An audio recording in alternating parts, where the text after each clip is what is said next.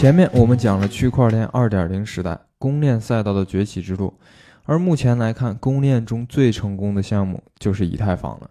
其实，以太坊的发展历史同样也是区块链各个商业领域逐渐落地应用的过程。为什么把以太坊称为全球计算机？从创建到繁荣，它又经历了哪些辛酸和磨难？接下来，咱们一起来聊一聊公链一哥以太坊，了解一下这个公链的进击者一路走来的故事。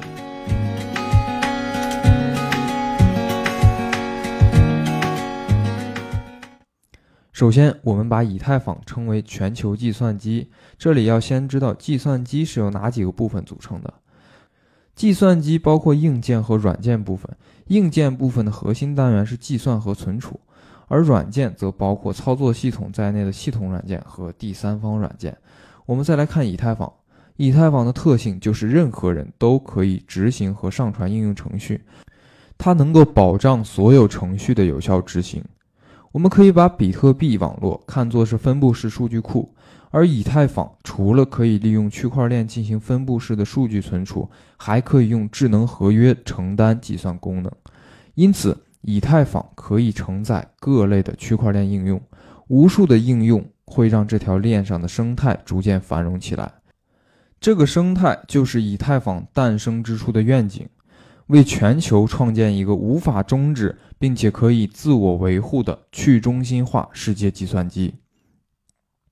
要了解以太坊，咱们要先从它的创始人 Vitalik 讲起。Vitalik 出生于1994年，是一个90后小伙。他的老家在俄罗斯，他在加拿大长大，被从业者称之为“威神”。通过称呼，大家应该也能够感受到他在区块链世界的影响力。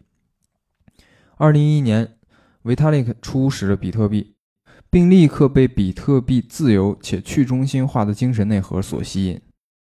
随后，他和朋友一起创办了全球最早的加密资产杂志《Bitcoin Magazine》，并担任了首席撰稿人。他连续在这个杂志上发表了近千篇的文章。由于他本人智商奇高，在二零一二年获得了奥林匹克资讯奖的铜牌。二零一三年，十九岁的 Vitalik 进入了加拿大的滑铁卢大学，学习了八个月之后，为了专心研究区块链，他选择了休学。在休学之后，他开始在全球范围内结识各地的密码朋克，同时研究各类的区块链项目。在这个过程中，他萌生了一个想法：比特币的设计是不具备图灵完备性的，是否可以在比特币系统中引入图灵完备的编程语言？所谓图灵完备，就是程序员编写的程序语言可以执行所有能被描述的计算。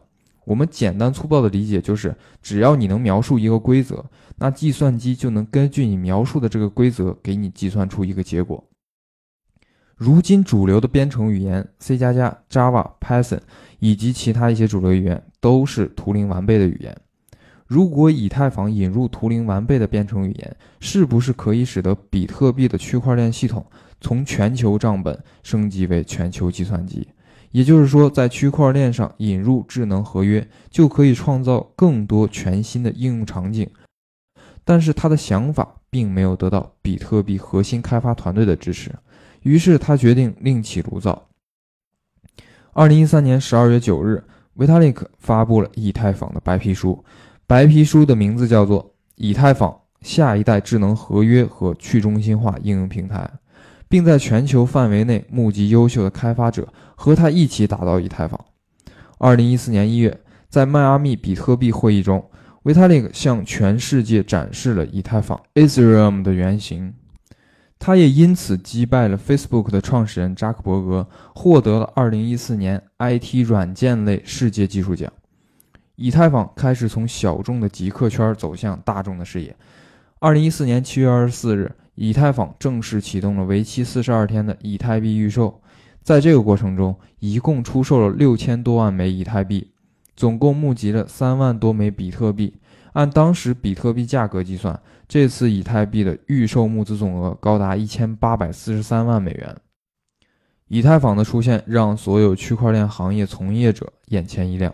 无论是他们描绘的伟大蓝图，还是能够让任何人随时接入区块链系统的方便快捷，都让人叹为观止。发展到今天，以太坊已经成为了仅次于比特币的第二大区块链项目。它也是第一个实现了可编程智能合约的底层区块链平台。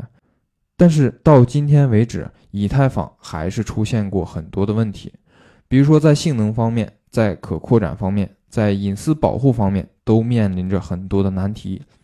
尤其是随着以太坊生态的逐渐扩大，以及承载的 DAPP 逐渐增加。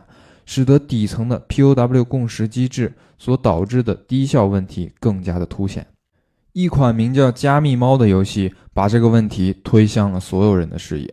加密猫游戏是一款宠物养成的游戏，玩法包括了猫的生育、收集、购买、销售等等。每只猫都是独一无二，且没法复制、没法带走、也没法销毁。用户可以通过两只猫来生育新的猫。新的猫也是独一无二的，并且新的猫会带有父母的遗传特征。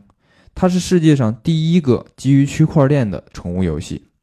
全世界的任何人都可以用以太坊来购买虚拟猫。关于区块链游戏项目，我们会在以后的分享中展开讲解。二零一七年十一月二十八日，加密猫 Crypto Kitties 正式上线，不到一个月就有超过三万只猫咪被买卖。以太币 ETH 的交易量超过一万个，有超过三千万人民币的交易额。加密猫的交易量激增，直接导致以太坊网络拥堵，交易确认过程中产生了感觉明显的延迟，极大的影响了用户体验。